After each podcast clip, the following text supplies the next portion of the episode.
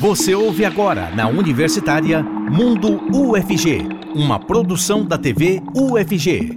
Aproximadamente 50 milhões de brasileiros sofrem de mau hálito ou halitose, segundo a Associação Brasileira de Halitose.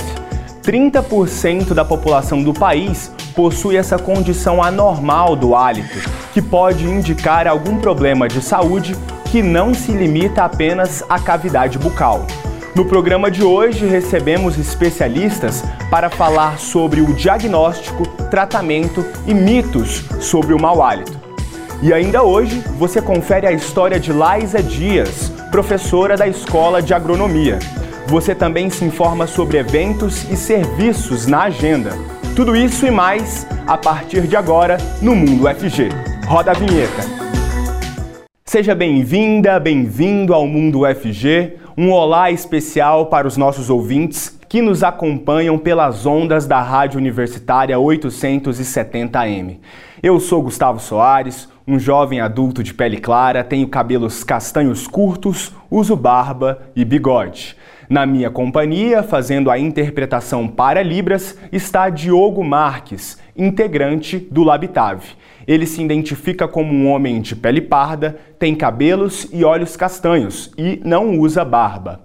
A você que nos acompanha, eu te convido a interagir conosco pelas redes sociais. Mande a sua pergunta pelos comentários das transmissões do YouTube, Facebook e Twitter. Nós estamos ao vivo. Aproveita e segue a gente nas redes sociais. Somos TV UFG no Instagram, no Facebook, no YouTube e também no Twitter. Você também pode baixar o nosso aplicativo apontando a câmera do seu celular para o QR Code que aparece aqui na tela. Quer mandar uma sugestão de pauta para a equipe da TV UFG? Anota o nosso WhatsApp. É 6299181 1406. Mais uma vez, 6299181 1406. E para falar de maneira explicativa sobre tudo que envolve o mau hálito, a halitose, vamos às convidadas. Nós recebemos Rejane Faria Ribeiro Rota, fundadora do Centro Goiano de Doenças da Boca da Faculdade de Odontologia da UFG e professora da mesma unidade. Rejane se identifica como uma mulher de pele clara, tem cabelos castanhos curtos e usa óculos. Seja muito bem-vinda, professora Rejane. Como vai? Tudo bem? Muito obrigada, Gustavo. Um prazer estar de novo. Tudo bem? Uma oportunidade imprescindível de esclarecimento sobre cuidados da saúde bucal, da saúde geral, obviamente. Com certeza, a gente que agradece. Nós recebemos também Karine Magalhães, cirurgiã dentista e presidente da Associação Brasileira de Halitose. Karine se identifica como uma mulher de pele clara e tem cabelos compridos castanhos claros. Seja muito bem-vinda, Karine. Como vai? Tudo bem? Desculpa. Boa tarde, Gustavo, ouvintes, telespectadores, minha colega Rejane e todos vocês que são aí da equipe da TV UFG. Maravilha. Bom, para iniciar a nossa conversa sobre mau hálito e halitose, professora Rejane, o que seria a halitose? A halitose ela se enquadra como doença? Então, Gustavo, esse é um equívoco frequente, né? O entendimento de que o mau hálito ou o odor do ar expirado seria uma doença. Na verdade, é um sinal de que alguma parte por onde o ar expirado que sai dos pulmões pela trajetória que ele passa, pode ter alguma alteração, que pode ser fisiológica ou patológica, e que traz uma sensibilização das células olfatórias de quem percebe o cheiro.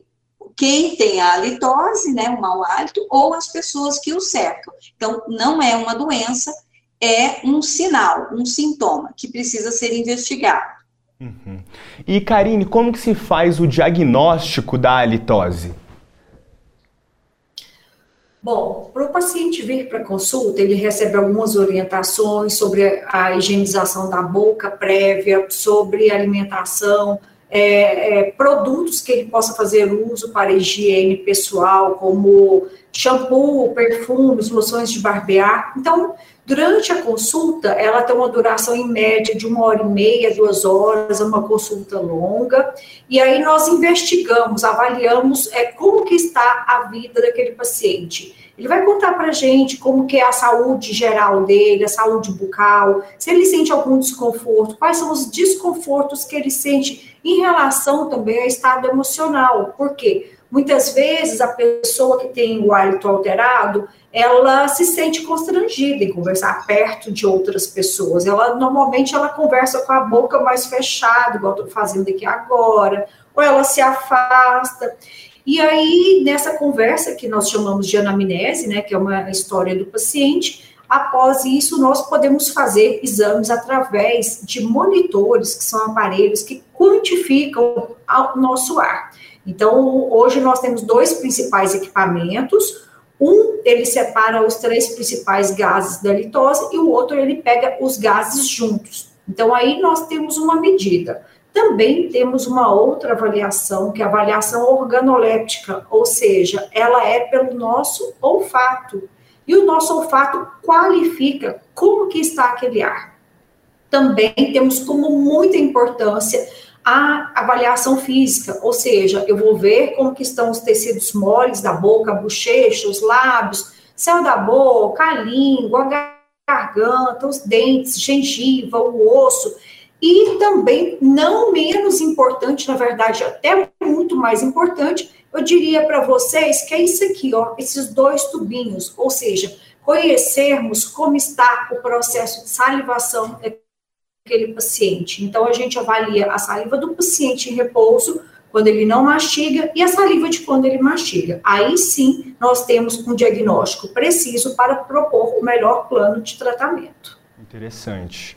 E professora Rejane, como que a halitose se desenvolve no organismo, assim, na prática? Bom, a litose, ela pode ser de causa, é, na verdade, ela é multifatorial. De maneira simplificada, a litose pode ser uh, de causa local ou de causas sistêmicas. 90, desses 30, 40% da população que tem alguma alteração do hálito, 90% aproximadamente, né, seria de causas locais. O que, que eu quero dizer de causas locais ou secundárias? Quando eu estou falando secundária, eu estou me referindo lá na origem do ar que sai dos pulmões, porque hálito significa ar expirado. Então, o ar sai lá dos pulmões quando a gente respira e vem passando pela trajetória da traqueia, da, da, da garganta, né, da orofaringe, até sair pela boca. Então, a alteração desse ar, do cheiro desse ar, na maioria das vezes acontece por alterações da boca, alterações patológicas como é, doença das gengivas, a, a má higiene bucal é um dos principais fatores, em particular, a, a saburra lingual, a falta da higiene da língua, né? É, cáries, é, lesões, é, outras lesões dentárias ou dos tecidos de suporte do dente são as mais frequentes. É, ainda de causa local, tem as infecções de garganta. As de causa sistêmica são aquelas que originam primariamente lá do ar que sai do pulmão porque é no pulmão que tem as trocas gasosas que acontecem do sangue, né? Então, tudo que a gente ingere, é, todo o sangue que circula no nosso corpo, ele é limpo, vamos dizer, uma linguagem popular, no pulmão. Quando ele é limpo, aquele ar que sai, ele sai carregado, muitas vezes, de vários elementos que são ah, depositados no sangue por doenças que estão acontecendo no intestino, a constipação intestinal, os problemas renais, os problemas do fígado. Mas, por último, a gente pode ter, tanto localmente quanto sistemicamente, alterações fisiológicas. Por exemplo, é, a halitose do jejum. Quando a gente acorda de manhã, a gente mesmo percebe aquele hálito ruim, né? Que é porque a gente passou a noite dormindo, a saliva diminuiu, os músculos da boca, a língua tudo paradinho, acumulou mais mucina, acumulou mais bactérias, e isso é eliminado rapidamente quando eu alimento e quando eu higienizo a língua. Por que quando eu alimento? Porque o jejum, ele faz com que o organismo, a partir do momento que ele não tem no sangue né, os, os nutrientes necessários para o metabolismo das células, ele vai começar a quebrar a gordura depositada, as nossas reservas. E a quebra da gordura gera elementos voláteis que alteram o cheiro do ar expirado. E aí você tem também a litose, né, do jejum, que é fisiológico, mas que pode ser patológico se for é, a, por, patológico não, ainda fisiológico, quando você ingere cebola, alho, alimentos que têm também os chamados odorivetores, né, que são aqueles elementos que são capazes de imprimir nas células olfatórias um cheiro perceptível. Então, em resumo, causas locais, as mais frequentes na boca, causas sistêmicas, fisiológicas ou patológicas em ambos os casos. Uhum. E Karine, quais são as consequências de um estado grave de halitose? Como a doutora Rejane bem falou aí, a halitose, ela normalmente é devido a algum problema local, ou seja, na boca, normalmente. É, o problema que eu vejo nem seria em relação à perda, por exemplo, assim, ah, é, é, não a perda, mas, por exemplo, ah, eu tô sentindo que meu hálito tá ruim, meu marido, alguém que convive com você sente esse hálito alterado. O problema maior é por quê? Porque se está tendo a halitose, é porque, tá, vamos supor, tem uma doença gengival. E se perder um dente, isso é uma consequência grave a gente sabe que não existe na odontologia nenhum material, é, implante, resina, cerâmica, nenhum tipo de prótese que realmente substitua o dente como é um dente natural. Então, para mim, essa é a perda maior. A outra perda, relacionada não à perda física, mas à perda sentimental, emocional, é que o quê?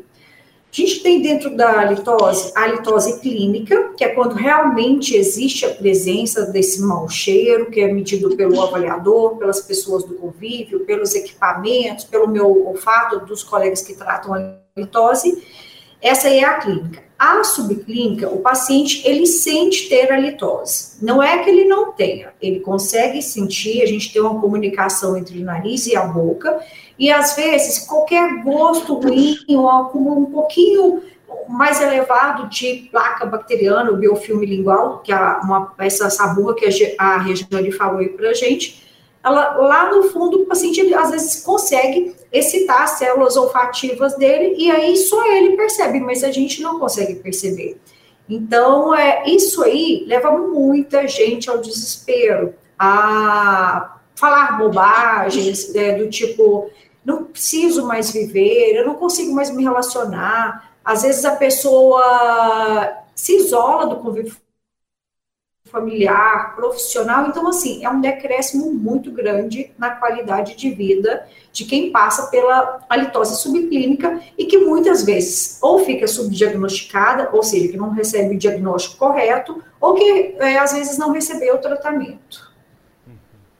E, professora Rejane, além dos itens indispensáveis, né, que são escova de dentes e fio dental, quais outras ferramentas existem para serem usadas pra, no combate à halitose, ao mau hálito? Então, é, eu, eu colocaria em primeiro lugar os bons hábitos, né?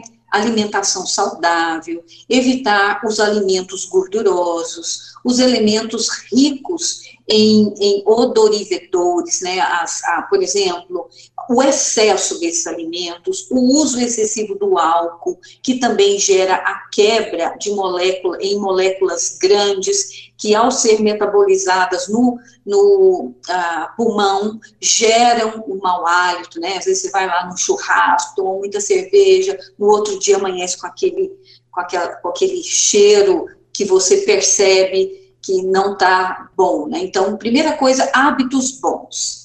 É, um outro, uma outra coisa importante que eu acho que, que precisa ser destacado, que a, a mídia às vezes reforça né, a, o uso dos enxaguatórios, né, é, das substâncias de fazer bochecho, como até sub, em substituição da escova. Então, isso é mito.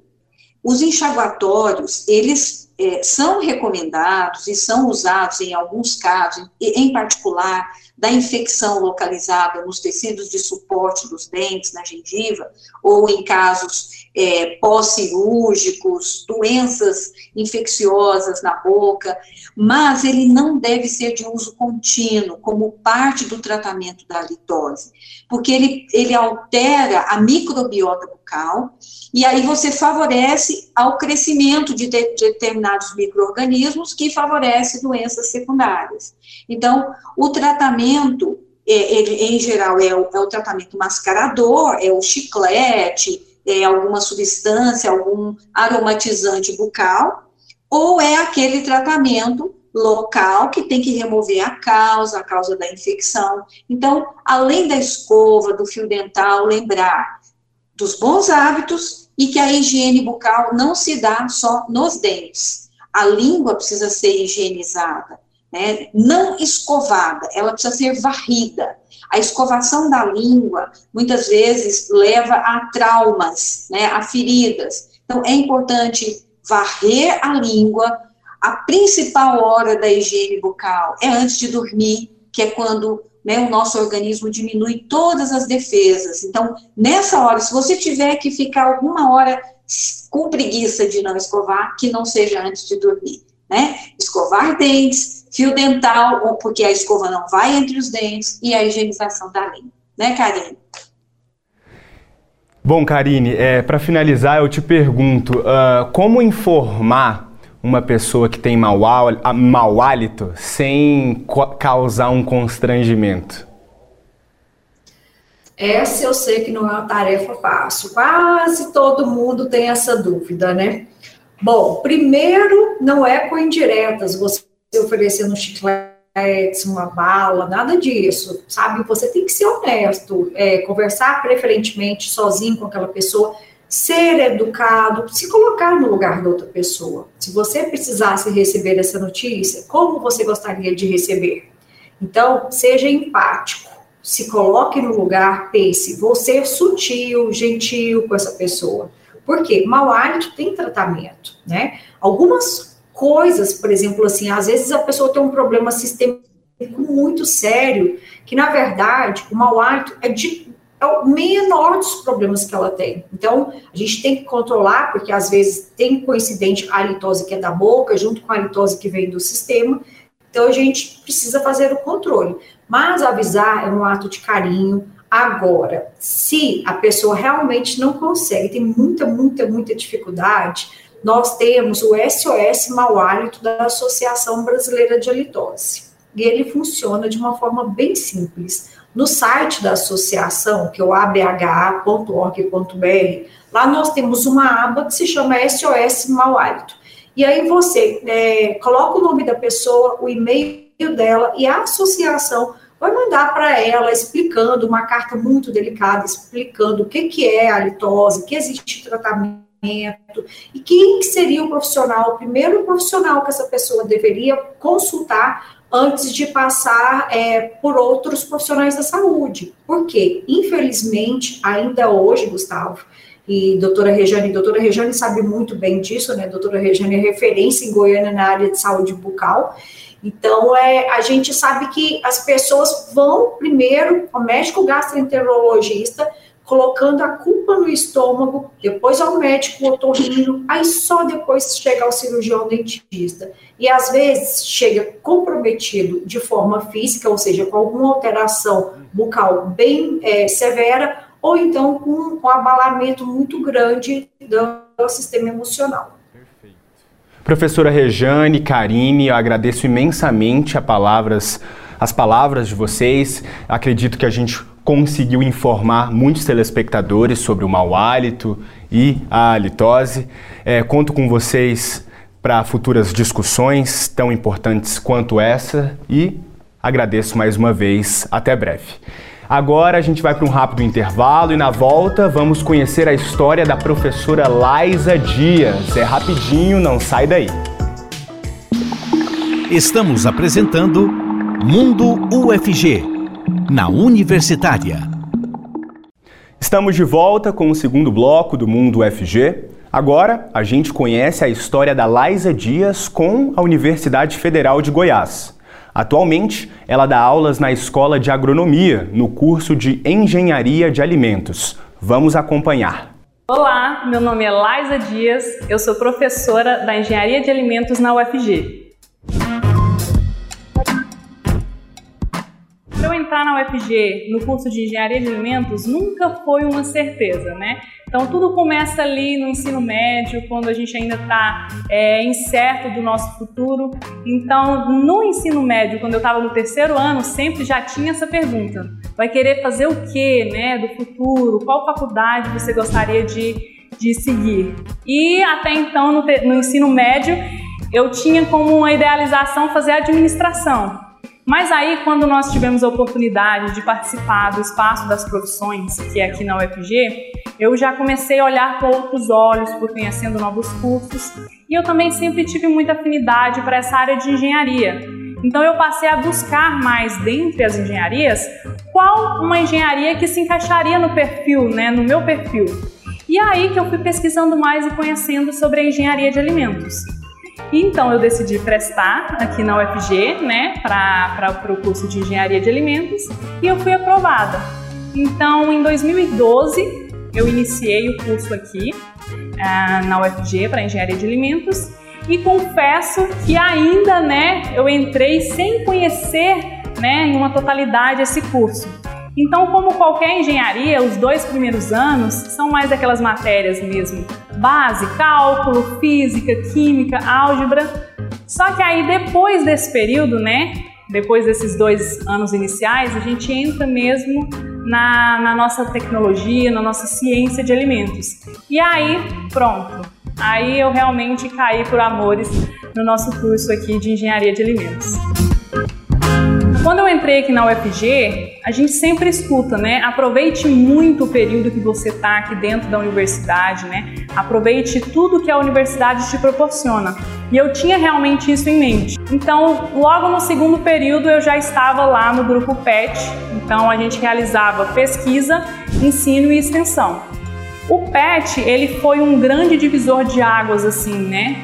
Na minha formação Lá a gente consegue crescer muito, tanto pessoalmente quanto profissionalmente. Eu fiquei durante três anos no PET porque eu queria aproveitar mais.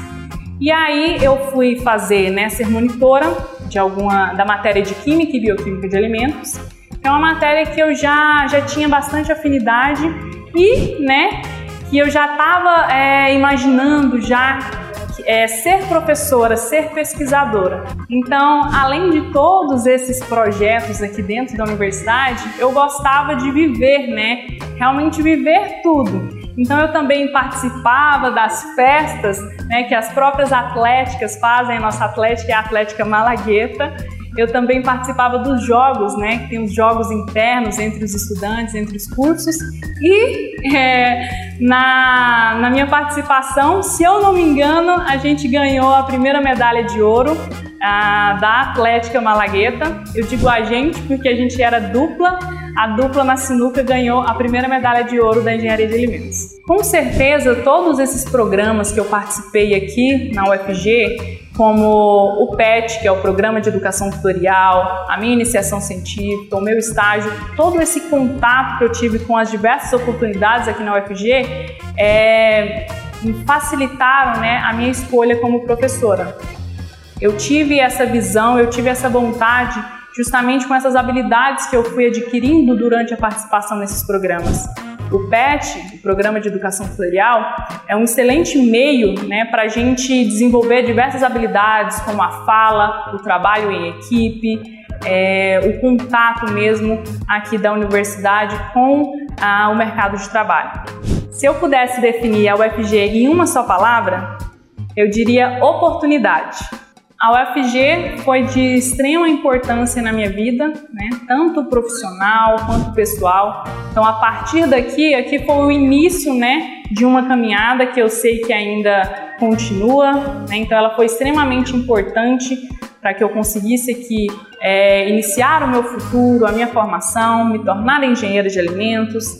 Através disso, eu consegui né, fazer o meu doutorado. Não realizei aqui, mas a UFG com certeza me deu todo esse suporte, essa base para que eu pudesse ir, né, abrir outras portas, retornar agora, né, como professora da UFG. Para mim é uma conquista enorme. Hum, posso dizer um sonho então, quando eu estava aqui, eu já tinha essa idealização, né, de me tornar uma pesquisadora, uma professora. E agora, né, ao retornar, eu fico muito feliz. Então, eu me lembro foi um momento extremamente emocionante, do momento em que eu volto para a UFG agora como docente. Né? Então, eu tinha meus grandes mestres, doutores, meus professores, é, que me ajudaram muito né, nesse período de formação e agora eu estou ao lado deles também como uma colega de trabalho. Então eu fico realmente muito feliz de estar aqui e poder né, formar novos profissionais na engenharia de alimentos. A 19 edição do Congresso de Pesquisa, Ensino e Extensão da UFG, o COMPEX, vai ser completamente presencial. As inscrições para ouvintes vão até o dia 20 de novembro. A Isabela Lima chega com mais informações sobre esse e outros eventos. Confere aí. Olá, tudo bem? O meu nome é Isabela Lima e começa agora mais uma Agenda UFG, onde você fica por dentro dos eventos e serviços da universidade. Eu sou uma jovem mulher branca, com os cabelos castanhos cacheados na altura dos meus ombros, e estou em um corredor de um prédio do UFG que tem janelas de vidro dos dois lados. E aí, vamos conferir tudo o que está rolando aqui na UFG? E eu já começo a agenda de hoje falando sobre mais uma edição do programa Lattes, mas não morde. O episódio dessa semana traz como convidado Ma Mauro Elias Mendonça, professor de medicina da UFG. O programa vai ao ar esse sábado, dia 24, às 3 horas da tarde. E você pode acompanhar toda a conversa aqui mesmo pela TV UFG. E o maior evento acadêmico da UFG volta a ser totalmente presencial esse ano. O Congresso de Pesquisa, Ensino e Extensão, COMPEX, e o tema será o Bicentenário da Independência 200 anos de ciência, tecnologia e inovação no Brasil. Para se inscrever como ouvinte, a data vai até o dia 20 de novembro. Para saber mais, acesse o site ufg.br e a Faculdade de Direito está realizando uma mostra sobre política e direito para divulgar trabalhos e pesquisas de alunos da faculdade. A mostra fica em exibição para visitação no saguão da Faculdade de Direito entre os meses de setembro e novembro deste ano. Além dos banners e trabalhos em exposição, também será exibido uma vez por semana um filme relacionado ao direito e à política na sala de vídeo da faculdade. Mais informações você encontra no site direito.ufg.br. E essa foi a nossa agenda de hoje. Continue acompanhando a nossa programação aqui na TV UFG. Eu me despeço aqui. Até a próxima. Você conhece o Núcleo Interdisciplinar de Estudos e Pesquisas em Direitos Humanos da UFG? Não? Vai conhecer agora. Quer saber mais sobre direitos humanos? Conheça o Núcleo Interdisciplinar de Estudos e Pesquisas em Direitos Humanos. Ele é vinculado à Pró-Reitoria de Pesquisa e Inovação e possui caráter didático-pedagógico, cultural e artístico. O objetivo do núcleo é desenvolver ações para a promoção do ensino, pesquisa e extensão ligados aos direitos humanos. Para isso, conta com um quadro de colaboradores de discentes, docentes e técnicos administrativos das diversas unidades de ensino. O NDH também oferece cursos de especialização, mestrado e doutorado além de ações de extensão e publicações em parceria com diferentes setores da sociedade.